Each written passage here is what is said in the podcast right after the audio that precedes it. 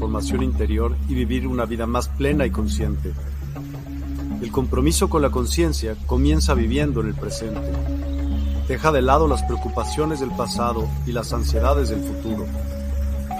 Enfócate en el aquí y ahora y descubre la belleza y la conexión en cada momento. El desarrollo personal y espiritual es esencial en este camino. Dedica tiempo a conocerte a ti mismo, descubre tus valores, creencias y nutre tu crecimiento interior a través de prácticas como la meditación y la reflexión. Despertarás tu conciencia y experimentarás una transformación profunda. El compromiso con la conciencia no se detiene en nosotros mismos, también implica conectarnos con nuestro entorno y con los demás. Cuidemos y respetemos a la naturaleza, establezcamos relaciones significativas, practiquemos la empatía y la compasión. Juntos podemos construir un mundo más consciente y equilibrado. Únete a nuestra comunidad en Despierta. Participa en nuestros programas en vivo, donde descubrirás enseñanzas inspiradoras técnicas de meditación y conversaciones reveladoras. Síguenos en nuestras redes sociales para obtener contenido adicional y ser parte de nuestro movimiento de despertar de la conciencia. El compromiso con la conciencia es un viaje personal, pero juntos podemos construir una comunidad consciente y transformadora. Es hora de despertar tu conciencia y marcar la diferencia en tu vida y en el mundo. Despierta tu conciencia y únete a nosotros en este emocionante viaje de transformación.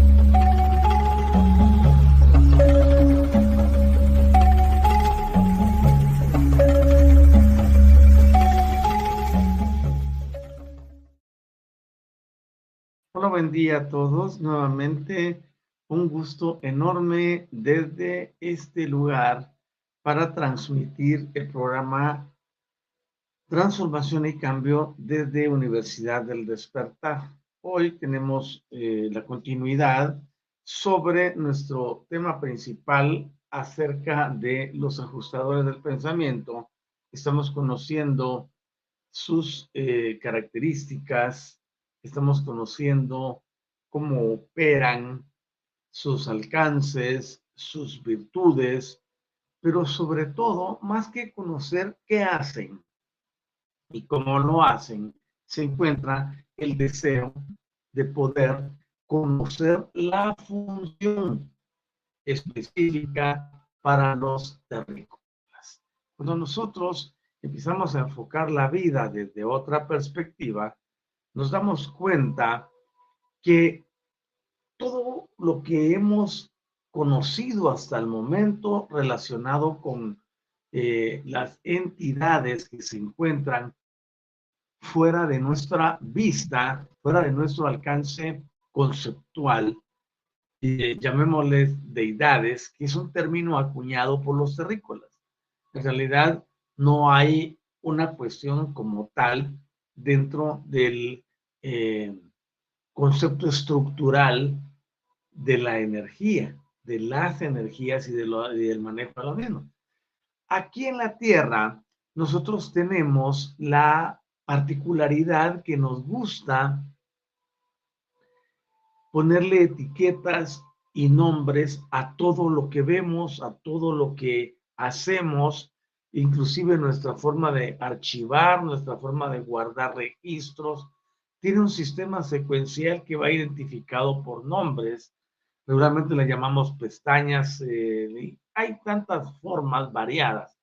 Pero lo que quiero destacar es que nosotros somos especialistas aquí en la Tierra para determinar nombres y categorizamos las cosas. Pero dentro del concepto espiritual eso no funciona. Dentro del concepto energético no funciona. Hemos aprendido que la física cuántica evolucionó de tal forma que nosotros podemos tener algo más grande que aquello que fuimos enseñados. La física cuántica ya nos mostró de diversas formas que nosotros somos observadores de lo que puede ocurrir en el plano cuántico, es decir, somos observadores de frecuencias, somos observadores de niveles vibracionales, somos observadores de la materia y somos observadores de la energía respectivamente. Por eso es importantísimo que nosotros vayamos más allá y logremos conceptualizar de una forma distinta, de una forma distinta y con ello eh, tener esa manifestación que hemos querido para nuestra vida. Les he traído tanto aquí en Universidad del Despertar con el programa Transformación y Cambio y dentro de la actividad eh, propia que realizamos desde un canal, desde un canal, sí, en el caso este de la plataforma eh, Facebook, tenemos una, un perfil que se llama Universidad Metafísica Otorla Guioniza. Desde ahí hemos traído a las personas, y acá también, de, a ampliarles el sistema de visión respecto a cómo ocurren las cosas y cómo tú eres un participante indispensable para que todo esto se haga realidad. La existencia del terrícola sobre la superficie terrestre tiene que ver precisamente con esa capacidad de observación. Vamos a saludar a Patti. ¿Cómo estás, Patti? Buen día, Doc. Dice, ¿qué tal? Buen día, Pati. Luego dice, no lo encontraba. Tuvimos unos problemas técnicos, Pati, y comenzamos ya fuera del horario. Pero qué bueno que estás aquí y estás pendiente de ello. De verdad, muchas gracias. Saludos a ti hasta allá, a la Argentina. Y por cierto, ya son las 11.27 en Argentina, ¿no? Yo apenas estoy comenzando el día 8.27. Ok, vamos entonces esa función de espectador, esa función de observador, esa función de analista, esa función es la que nosotros debemos desarrollar. Más que estar imbuidos o inmersos, que sería un sinónimo, o atascados, que es otro sinónimo eh, que es mucho mejor, dentro de un conocimiento religioso, dentro de prácticas ancestrales que no nos traen mayor cosa, porque si esas prácticas fueran las mejores, ellos estuvieran todavía con nosotros. Hemos venido en un sistema evolutivo, la Tierra ha sido visitada N y más número de veces por entidades extraplanetarias que han venido a sembrar sus civilizaciones, que han venido a a situar las bases para que este planeta pudiese emerger y salir desde cero hasta lograr nuevamente un sistema ascensional que lleve a los individuos, en general mujeres y hombres, a esa activación consciente de la grandeza que reside en el interior de cada uno. Dentro de ese concepto, yo siempre enseño y firmemente lo sostengo en mi conciencia, nosotros estamos aquí para hacer de este mundo un lugar diferente, elevarlo a través del sistema de conciencia. Por ejemplo, yo difería con alguna persona hace unos días y le decía, no, es que no se trata de despertar la conciencia. Y es un término que está acuñado y también que ha caído en desgaste.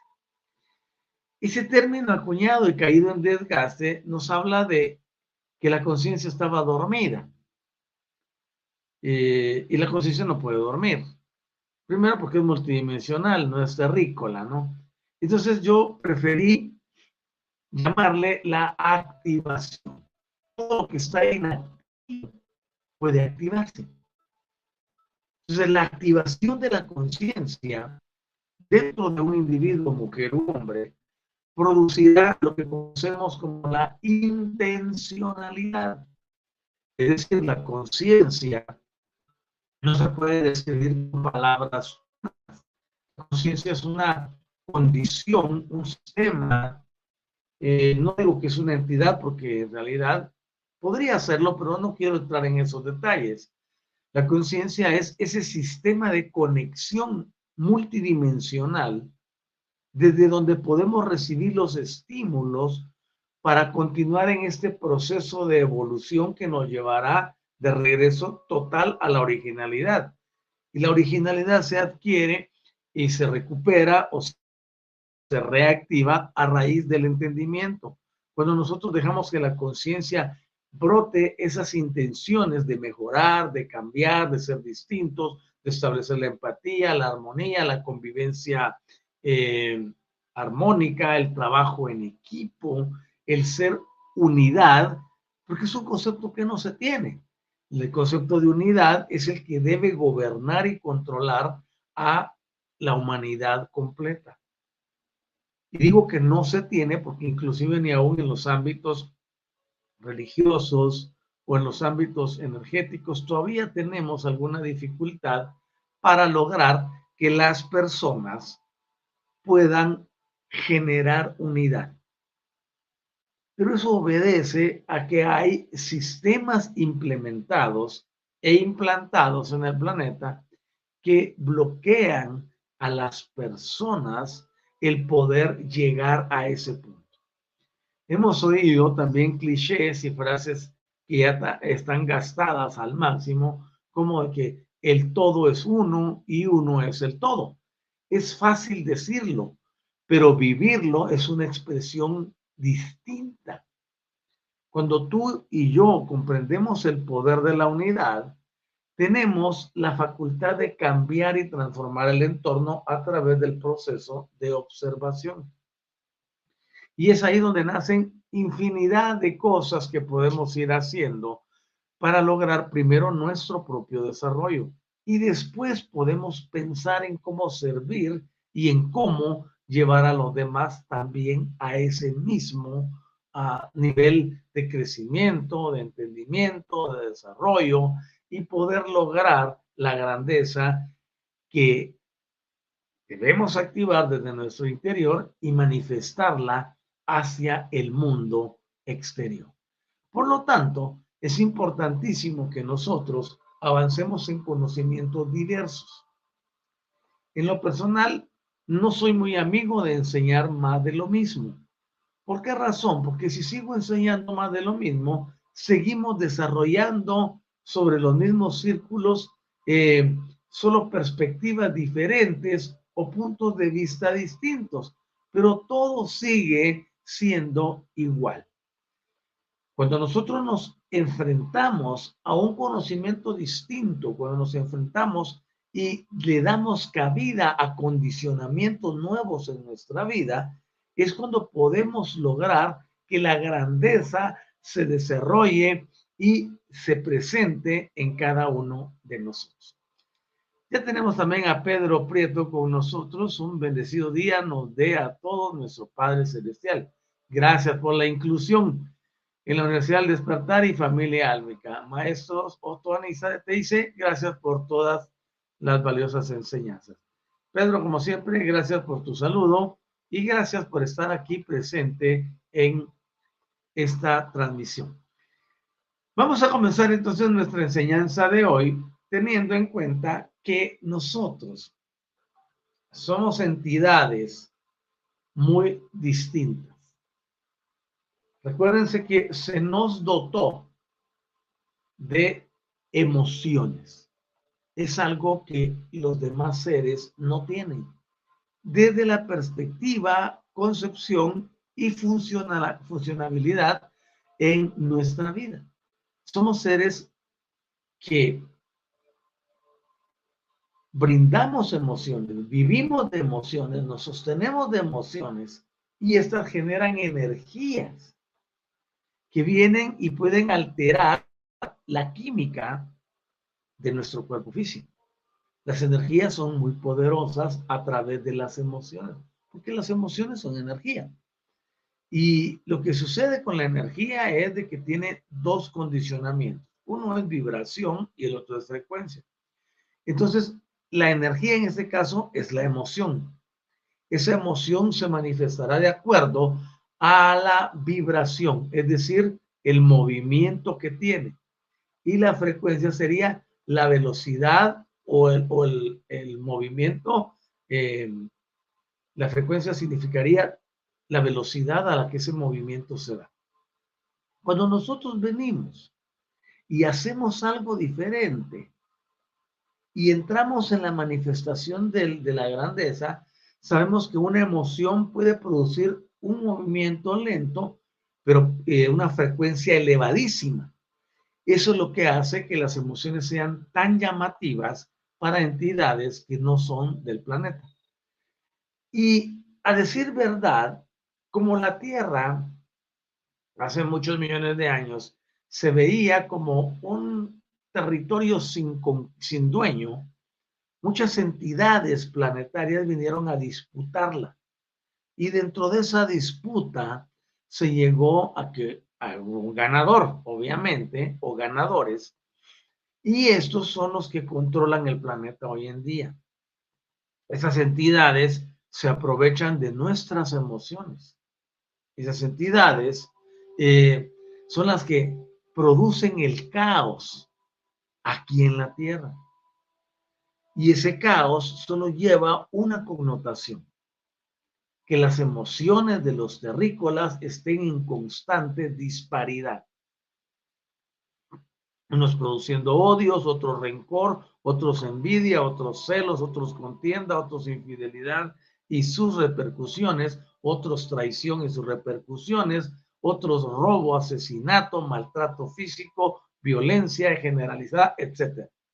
Todo eso está generando un cúmulo de emociones. Por otro lado, también están las emociones que se producen con la alegría, el gozo, la paz, la armonía, las relaciones saludables, etc.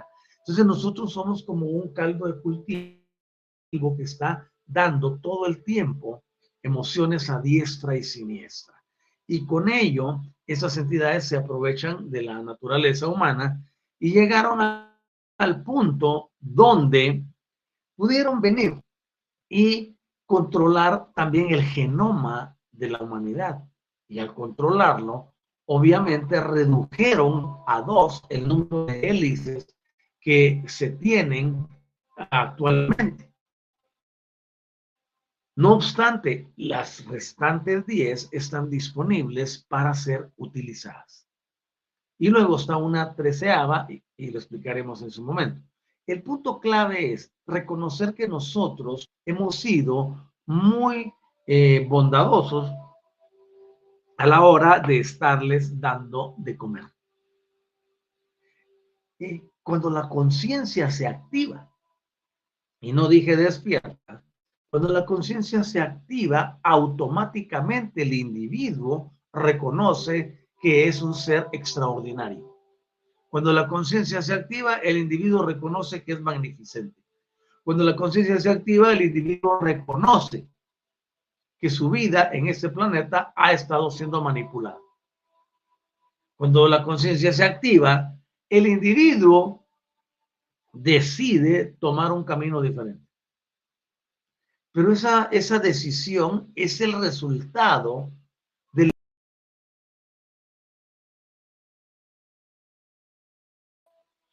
de transformación y cambio. Y esa intención de transformación y cambio es la que llevará a la nueva realización. Y dentro de esa realización nueva, obviamente, la vida cambiará. Es por eso que requerimos enseñanzas diferentes que cuando estuvimos con la conciencia inactiva, nos bombardearon, nos atacaron, nos implementaron y más aún, nos implantaron corrientes ideológicas, pensamientos eh, erróneos, nos implantaron eh, una cantidad enorme de información que no procede hoy en día.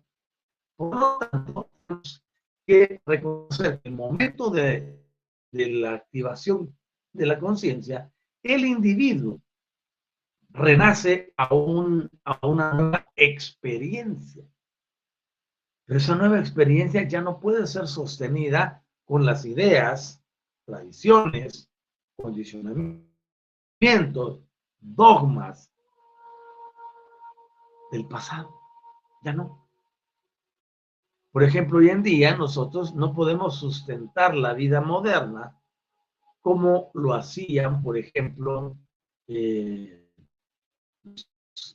los griegos o los babilonios o los mesopotámicos. No, ya no tiene sentido una vida como ellos la tenían, porque ese periodo cayó en desuso. Su etapa, su auge, su gloria pasó. Ahora nosotros tenemos aquí un nuevo sistema, nuevas formas de ver la vida que no se ajustan, al menos en condiciones íntimas, con lo que ellos hicieron. Todo se ha modernizado y esa modernización ha traído avances. Esos avances, si llegáramos allá, solo se los voy a explicar de esta manera. Si nosotros con la tecnología que tenemos en este momento viajásemos en el tiempo y fuésemos a la, era mesopotámica, por ejemplo, dirían que somos dioses. Si lleváramos un aparatito que puede medir algo, saber que cómo va a estar la condición climática, saber que se puede eh, hacer algo, que se puede mandar una imagen, dirían, no, eso viene de y nos adorarían. Y eso fue lo que ocurrió cuando eran los visitantes extraplanetas. Toda nuestra gente creyó que ellos venían del cielo y que eran unos seres supremos. Y como hicieron algunas demostraciones, llevaron a nuestra gente a creer en ellos, a confiarlos y lo más rápido, a rendirles culto, a rendirles adoración. Y entre ellos tenemos a los que fueron los genetistas. Hay genetistas universales y esos genetistas son los que vinieron y dijeron, no, pues esto le podemos quitar esto, quitar esto, quitar esto, dejarlos con esto, para que continúen en su plan. Y que logremos obtener de ellos mucho. La paradoja más grande que enfrentamos ahora es que, bueno, en el caso mío, yo ya logré mi emancipación, gracias Padre, pero en el conglomerado, es esa paradoja de creerse libres, cuando en realidad libertad no hay. Y estoy hablando de términos energéticos, no estoy hablando de, cuestiones políticas ni, ni, gubernamentales, no ese es mi tema. Estoy hablando de lo que el individuo considera, se considera a sí mismo libre. ¿Libre de qué? Si está manipulado genéticamente. Y una vez más, insisto, todos y cada uno. Yo lo hice, porque para poder tener autoridad de enseñanza, tengo que vivir lo que enseño, si no sería un hipócrita un charlatán, otro más de la cuenta, que solo viene a comentar aquello que pudo haber leído, escuchado o estudiado. No, aquí nosotros venimos porque traemos la prueba, ¿no? Y ese es el, eh, el meollo del asunto. Cuando uno decide ser eh, libre y se emancipa en realidad, tiene que pasar por ese procedimiento de actualización, de activación, de armonización y de rearmonización energética dentro del genoma. Hasta allí decir, sí, realmente soy libre, porque ahora pienso por mí mismo, actúo por mí mismo, no me dejo manipular, ya no hay dogmas y creencias condenatorias que me lleven a una vida de desastre, dependencia y de considerarme una oveja del rey.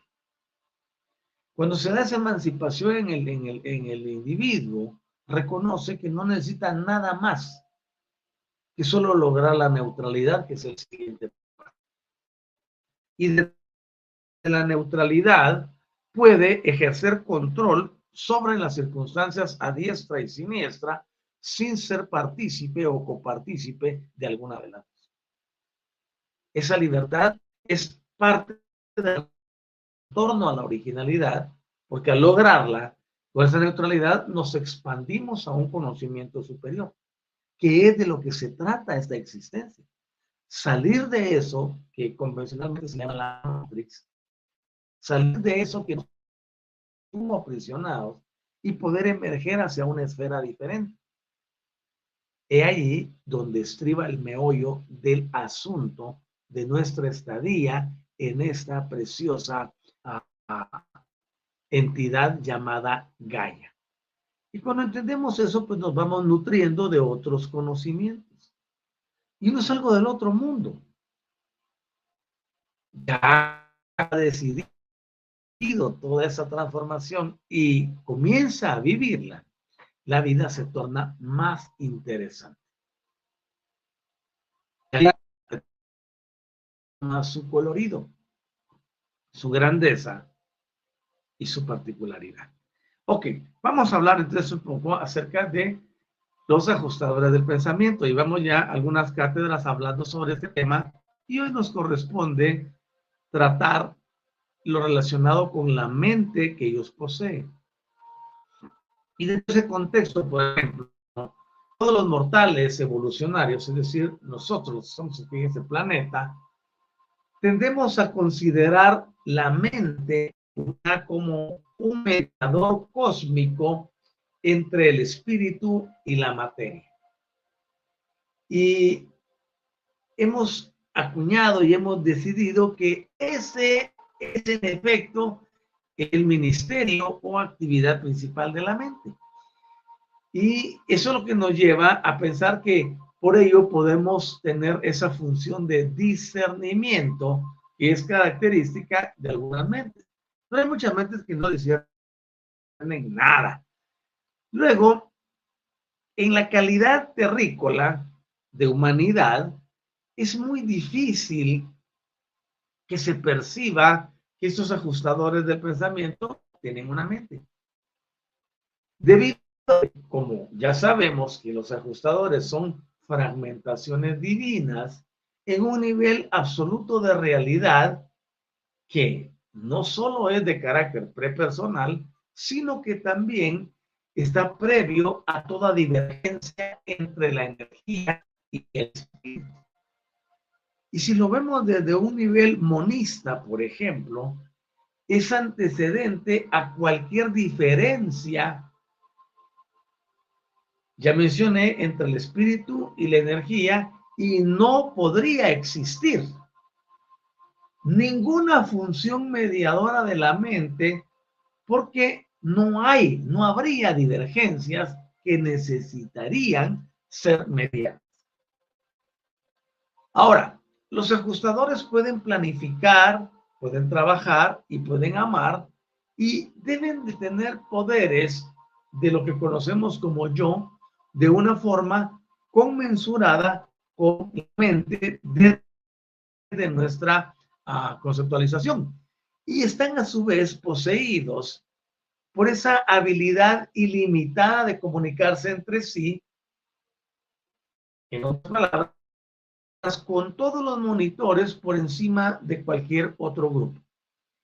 Y de acuerdo a la condición de su naturaleza y propósito de la intercomunicación que desarrollan, podemos revelar muy poco porque no sabemos cuál es el alcance de ellos. Pero ulteriormente sí hemos conocido que sí deben de alguna manera, porque de lo contrario, no podrían ser personalizados. Para que exista la personalidad o la persona, debe de haber una mente intelectual. Por eso vemos que nosotros nos distinguimos de los otros criaturas aquí mismo en el planeta, entiéndase los animales, ahí van aves, cuadrúpedos, reptiles, etcétera. Ellos tienen un entendimiento, pero no tienen una mente racional. Y por eso es que actúan por el instinto. Pero nosotros, para ser personas, requerimos de una mente que nos dé libertad de conceptualización y de permanencia como seres individuales. Concluimos entonces que la dote de estos ajustadores del pensamiento es como una dote que viene de la mente directa del Padre Celestial. Es decir, quien les dio todo eso fue el Padre Celestial en conjunción con el Hijo Eterno y esto es una mente que ha estado por siempre. Recuerden ustedes que el Padre Celestial nunca tuvo un principio ni nunca tendrá un final. Esos son solo conceptos terrícolas. En la esfera, conocemos como más allá del velo, son entidades eternas, sempiternas, conceptos que se escapan a la forma de ver las cosas desde un pensamiento bidimensional. Imagínense ustedes, si con un pensamiento de dos dimensiones queremos encontrarle solución a los enigmas, que son de, híjole, miles de dimensiones adelante de nosotros, obviamente sería de carácter eh, imposible poder lograrlo. Por ejemplo, si yo les dijera, vamos y, eh, haremos una eh, intervención quirúrgica, corazón abierto, vamos a cambiar un corazón. Híjole, no sabemos ni jota de ello, ¿no? Está muy adelante de nuestro conocimiento. Pues algo similar ocurre con la manifestación de la eternidad. Aquí en la tierra estamos en pañales, pero allá está en una eternidad donde nada es imposible. Por eso no podemos entender esa grandeza que tiene eh, el Padre Celestial y cómo la manifiesta. El grave error de la teología ha sido querer explicar a una entidad que no es humana, desde términos puramente humanísticos. Es el fracaso de la teología. Querer enseñarle a las personas, porque eso es la palabra teología, teos, en, en griego es Dios y logía es ciencia, entonces la ciencia que estudia a Dios. Pero ¿qué Dios? Eso ya lo hemos hablado y no voy a redundar en el aspecto. Entonces, la, el intento de una mente de dos dimensiones de explicar a un ser que es hiper, super, hiper multidimensional, o sea, no tiene límites, sería imposible. Es como yo, yo pusiera a alguno de mis discípulos a que me describa a priori cuál es la función del sistema solar dentro de la galaxia. Si nunca estudiaron nada del espacio, es importante entonces comprender que hay cosas que se escapan de nuestra ah, mente finita, pero eso no quiere decir que no existan. Ay, es que la ciencia no lo ha probado y a mí qué me importa si la ciencia lo prueba o no. Hay cosas que exceden al conocimiento científico, porque el conocimiento científico también es bidimensional apenas se está incursionando en la tridimensionalidad. Entonces, no es posible que yo le dé más crédito a lo que se hace tridimensionalmente que a aquello que se hace multidimensionalmente. Así que siempre va a haber algo que nos sorprenda dentro del conocimiento. Por eso nosotros conocemos que muchas de estas órdenes que han habido es decir, de los postulados de que un ajustador es similar a la dote mental de otras órdenes de entidades, llegamos a la conclusión de que muchas de esas órdenes han sido reveladas aquí en la Tierra. Hay nombrecitos que si se los digo, ustedes van a, se van a reír. Pero todas estas órdenes o entidades o sistemas exhiben cualidades mentales. En ese caso, a quienes arbitrariamente se le llamó dioses, a los que se conocen como maestros, a los que conocemos como ángeles, a los que conocemos como arcángeles, entre otras criaturas. Todos ellos exhiben cualidades mentales. Es, también posible que estas individualizaciones de la deidad, por ejemplo, puedan tornarse unificadas en numerosos tipos y sistemas de seres no mortales y aún con un número limitado de seres no evolucionados que hayan desarrollado esa capacidad para la fusión de dichos fragmentos de la deidad. Entonces estamos hablando de entidades, de los, de los del pensamiento, de entidades supremas pero que no poseen un cuerpo como nosotros pensamos. Porque ese es otro de los exabruptos que cometemos o cometimos los terrícolas en alguna vez. Yo ya no lo hago. Pensar y creer que los seres de la familia celestial tienen forma como la nuestra.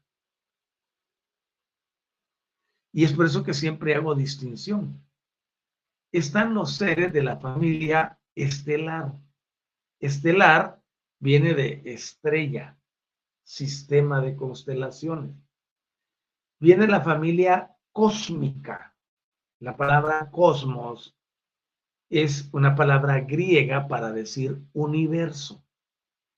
Entonces tenemos la familia estelar, los que están aquí en la galaxia con nosotros y los que están en los sistemas planetarios aquí en la galaxia y todos los planetas de la galaxia.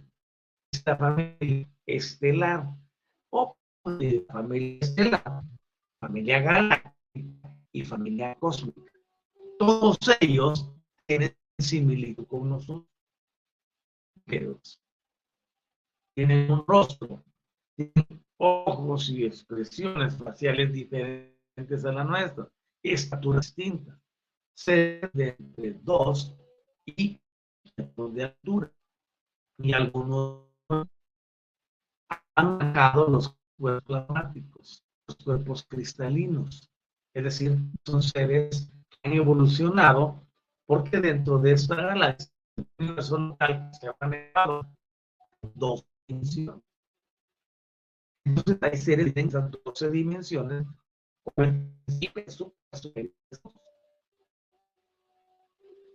porque no es lo que piense en la doceava dimensión, nosotros que seguimos con un pensamiento de dos dimensiones. O sea, están lejísimos de nosotros, su nivel de conceptualización es otro. Ellos son nosotros en el futuro.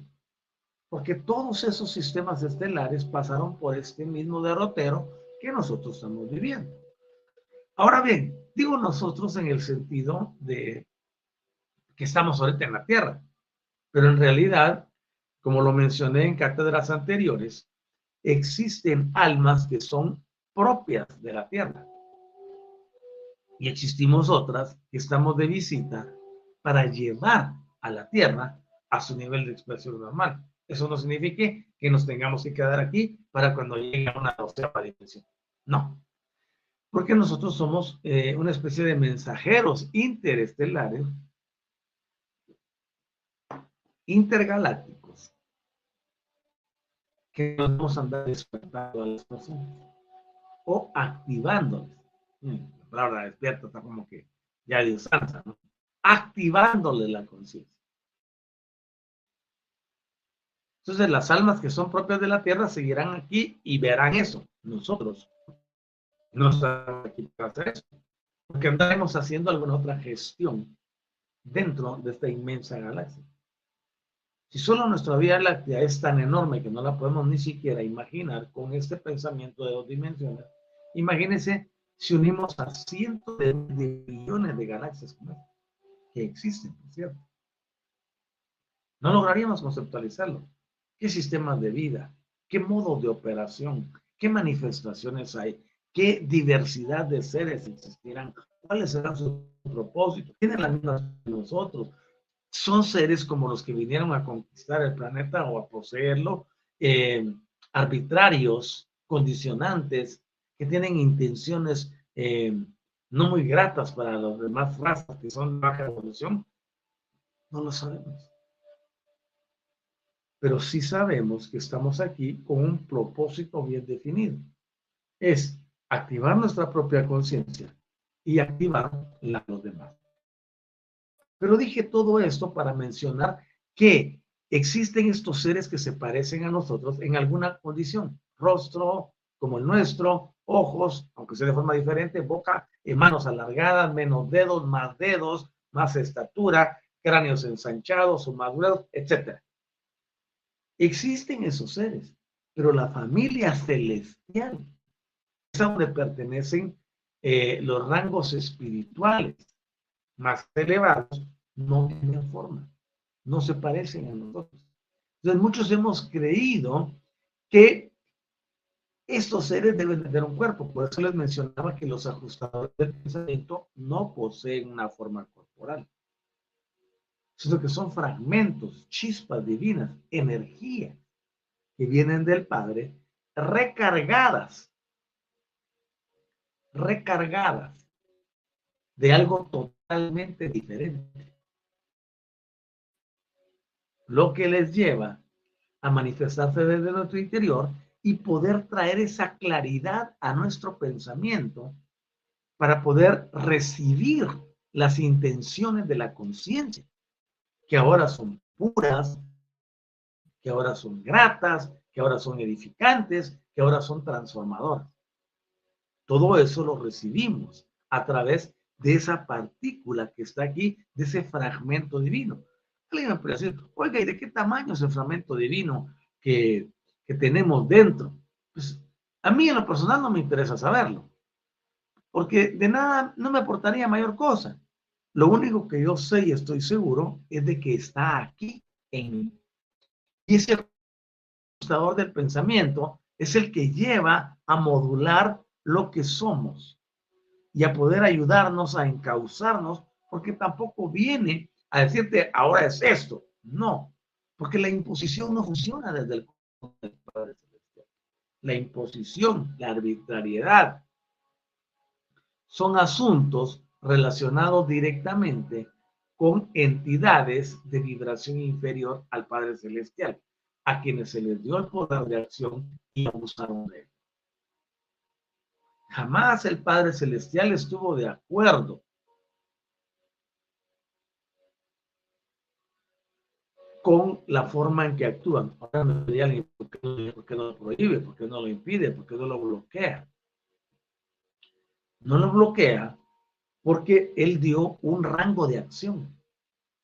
Y es por eso que nosotros ahora, aun cuando durante mucho tiempo fuimos condicionados, tenemos la luz que viene a producirnos la información, porque ya expliqué hasta el cansancio, que luz no es pensar en destellos lumínicos y cosas así fantasiosas. Luz es información. Nos llegó la información hace 30 años a la Tierra y las personas no han querido recibirla. Es muy diferente. Pero el Padre Celestial, en su infinita rajamín, a pesar de que estos actuaron en forma arbitraria, nos envía la información para que tengamos el conocimiento en forma de luz. Es decir, todo viene en forma de luz. Es un fotón, fotones. Los fotones traen información. Y nos dio la pauta para que nosotros destaquemos aún a pesar de una tiranía a la que hemos estado supeditados o estuvimos supeditados. Eso es importantísimo que nosotros tengamos entendimiento diferente de cómo funcionan las cosas. Eh, tenemos aquí eh, algunos comentarios, eh, Pati saludando a Pedro y Pedro respondiendo, luego tenemos a Pati no digo todos, pero generalmente los científicos no creen en Dios. Ellos no creen en lo que no ven ni tocan. Ese ha sido uno de los tabúes y paradigmas de la ciencia. Si no lo veo, no existe. Si no lo toco, no existe. Si no lo pruebo, no existe. Si no puedo hacer, porque se inventaron un método que no es el método científico, ¿no? Y tiene que pasar por ahí. Pero el método científico se quedó obsoleto hace muchísimas décadas. Es importantísimo comprender que hay fenómenos que la ciencia jamás podrá explicar. Jamás. Ahí es donde nace la disciplina paralela que conocemos con el nombre de cuántica, física cuántica. La física cuántica avala, comprueba y respalda todos los fenómenos que son invisibles al ojo humano. Gracias por tu aporte, Patti. Y eh, Pedro Maestro, ¿se puede conocer qué características tienen los que son terrícolas? Los podemos distinguir nosotros.